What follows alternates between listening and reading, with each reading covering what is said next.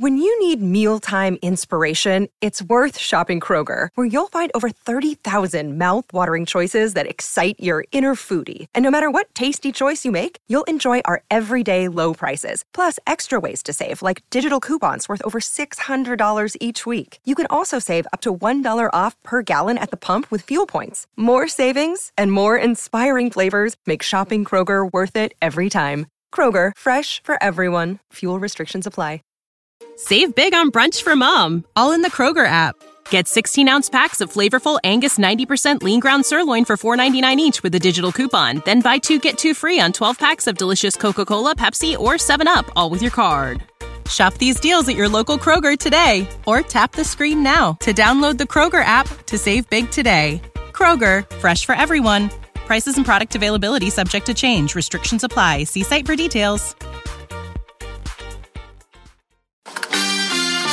Votre rendez-vous avec la nouvelle solution fibre sécurisée de Bouygues Télécom Entreprise. Bouygues Télécom Entreprise.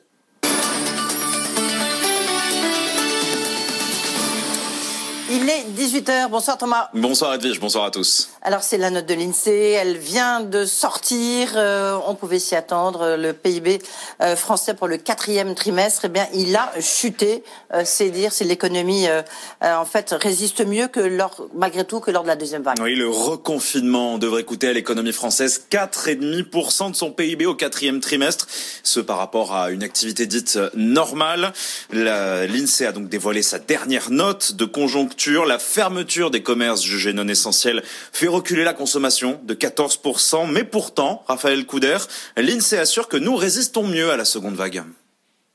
Un choc moins rude qu'au printemps. Au cours du mois de novembre, l'activité s'est située à 12% en dessous de son niveau habituel, bien loin des 30% du premier confinement, car les restrictions sanitaires sont cette fois beaucoup plus souples, explique Emmanuel Le Chypre, éditorialiste à BFM Business. Il y a tout un tas de secteurs euh, qui avaient euh, mis euh, tiré le rideau au printemps qui aujourd'hui tournent à peu près normalement. C'est vrai pour beaucoup de secteurs industriels, c'est vrai pour la construction, c'est vrai même pour certains types de de, magasins euh, comme les concessions automobiles euh, qui étaient complètement fermées au printemps et qui ne le sont pas euh, complètement aujourd'hui. Sans surprise, la consommation est davantage pénalisée. Elle chute de 14% en novembre, entraînée par la fermeture des commerces dits non essentiels.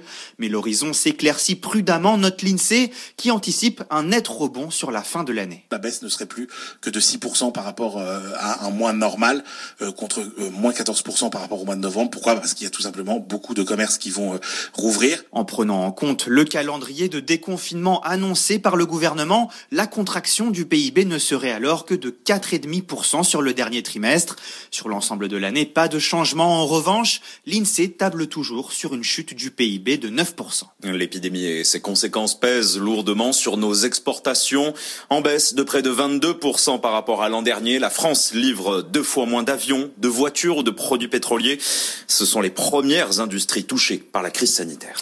18h04, on poursuit avec 22 jours euh, avant Noël. Eh bien, les Français restent frileux. Oui, premier bilan après la réouverture des magasins samedi dernier. Il n'y a pas eu d'explosion des paiements par carte bleue. Certes, les consommateurs sont de retour dans les boutiques, mais selon les tout derniers chiffres du groupement des cartes bancaires, nous dépensons autant que l'an dernier, Caroline Morisseau.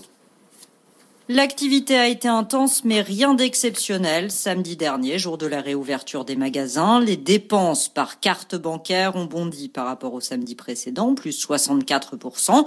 Mais comparé au même samedi l'an dernier, elles sont quasi équivalentes. Même nombre de transactions et même montant de dépenses. Les Français ne se sont donc pas rués dans les magasins ni sur Internet pour faire leurs achats, soit parce qu'ils se réservent pour le Black Friday qui a été reporté au 4 décembre, soit parce qu'ils redoutaient la foule dans les magasins ou encore toutes les contraintes imposées, à moins encore qu'il s'agisse d'un changement d'habitude plus profond lié au contexte sanitaire. Selon un récent sondage OpinionWay, près des trois quarts des Français prévoient de fréquenter moins de personnes pour les fêtes de Noël. Selon ce même sondage, ils envisagent du coup de réduire leurs dépenses de Noël de 30%. Cette fois, l'effet rattrapage qu'on avait observé après le premier confinement pourrait donc être beaucoup plus limité. Caroline Morisseau. Le Royaume-Uni, on l'a appris euh, tout à l'heure, sera le premier pays à vacciner sa population. Les autorités sanitaires britanniques donnent leur autorisation pour le vaccin Pfizer BioNTech. Les premières injections pourraient avoir lieu dès la semaine prochaine. Le pays donnera la priorité aux résidents des maisons de retraite. 40 millions de doses ont déjà été commandées là-bas. À son tour, le président russe Vladimir Poutine demande le début des vaccinations à grande échelle la semaine prochaine. En France et dans le reste de l'UE, nous n'en sommes pas encore là puisque l'autorité du médicament va commencer seulement l'examen et promet un accord ou non au maximum le 29 décembre prochain. Le gouvernement français détaillera son plan de vaccination demain à 18h30.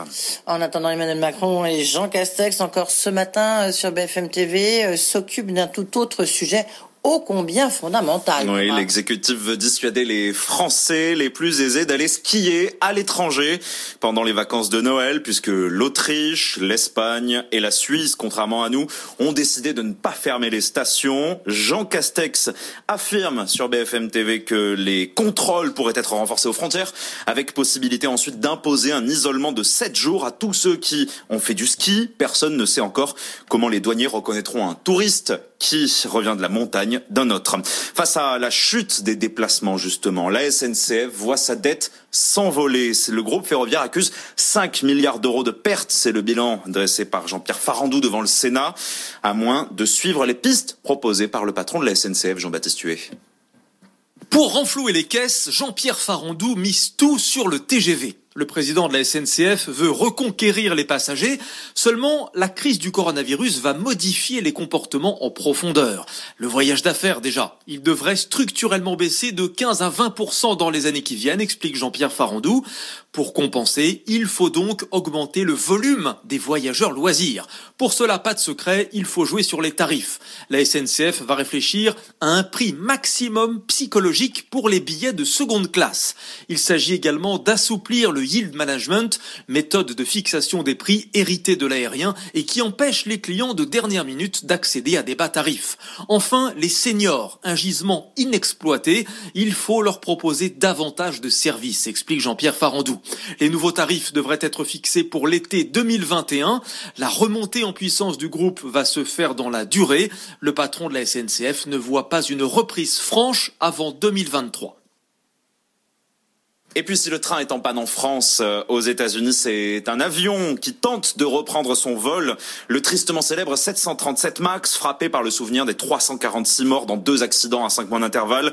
Eh bien après 20 mois d'interdiction, le modèle de Boeing est de retour dans les airs. La compagnie American Airlines organise un vol avec uniquement des journalistes à bord pour dissiper les peurs et tenter de regagner l'adhésion des passagers. 18h08 sur BFM Business, on jette un œil au marché ce soir. Le CAC 40 euh, est dans le vert. Et euh, non, le CAC 40 euh, dans le rouge. D'ici dans le vert, plus 0,02 points. quasiment zéro, zéro. quasiment stable. Et on part aux États-Unis retrouver notre correspondante à Wall Street, Sabrina Cagliosi. Le Dow Jones souffle un peu ce soir, Sabrina. Oui, effectivement, ici aussi, hein, c'est très hésitant. On est sur une petite baisse pour l'indice Dow Jones, moins 0,1%. Le Nasdaq, quasi inchangé, 12 351 points. Le S&P 500, quasi inchangé, mais avec un pied en positif. Euh, on est à 3 664,06. Après la belle hausse, effectivement, hier euh, sur les marchés américains euh, également. Une séance marquée par les chiffres de l'ADP, les chiffres de l'emploi dans le secteur privé. 307 000 créations de postes aux États-Unis sur le mois de novembre. C'est moins que prévu, c'est moins que sur le mois précédent, plus faible croissance hein, depuis le mois de juillet de ce côté-là. On attend bien sûr les chiffres officiels du département du travail euh, ce vendredi. Euh, du côté de l'actualité entreprise, le deal du jour, c'est bien sûr Salesforce qui s'offre à Slack pour 27,7 milliards de dollars. Ça y est, c'est officiel, hein, ça faisait un petit moment qu'on en parlait, mais c'est donc euh, annoncé et c'est le plus gros deal de l'histoire de Salesforce qui recule de 7,3%. Salesforce qui a également publié ses résultats trimestriels, les chiffres supérieurs aux attentes sur le trimestre écoulé, mais un petit peu juste pour le quatrième trimestre Salesforce, donc moins 7,2% dans une tendance hésitante sur les marchés américains. Dow Jones à 29 793 points. Merci beaucoup Sabrina. On vous retrouve à 19h bien sûr. C'est 44 milliards il y a quelques jours, 27 milliards. Décidément, il y a beaucoup de gros chiffres hein, à Wall Street. Euh, merci Thomas Schnell. Vous Thomas, on vous retrouve aussi à 19h. Ce week-end sur BFM Business, Cyril Ariel met les entreprises face au défi de leur responsabilité sociétale. Les dirigeants d'entreprises, qu'elles soient petites ou grandes, viennent expliquer pourquoi ils s'engagent à ce que leur rentabilité économique ne se fasse pas au détriment de la planète et du bien-être des salariés. Objectif Raison d'être tous les vendredis à 19h, samedi à 17h30 et dimanche à 13h30 sur BFM Business. Votre rendez-vous avec Arkea Banque Entreprise et Institutionnelle, place à de nouvelles perspectives. When you need mealtime inspiration, it's worth shopping Kroger, where you'll find over 30,000 mouthwatering choices that excite your inner foodie. And no matter what tasty choice you make, you'll enjoy our everyday low prices, plus extra ways to save, like digital coupons worth over $600 each week. You can also save up to $1 off per gallon at the pump with fuel points. More savings and more inspiring flavors make shopping Kroger worth it every time. Kroger, fresh for everyone. Fuel restrictions apply. Save big on brunch for mom, all in the Kroger app. Get 16 ounce packs of flavorful Angus 90% lean ground sirloin for $4.99 each with a digital coupon. Then buy two get two free on 12 packs of delicious Coca Cola, Pepsi, or 7UP, all with your card. Shop these deals at your local Kroger today or tap the screen now to download the Kroger app to save big today. Kroger, fresh for everyone. Prices and product availability subject to change. Restrictions apply. See site for details.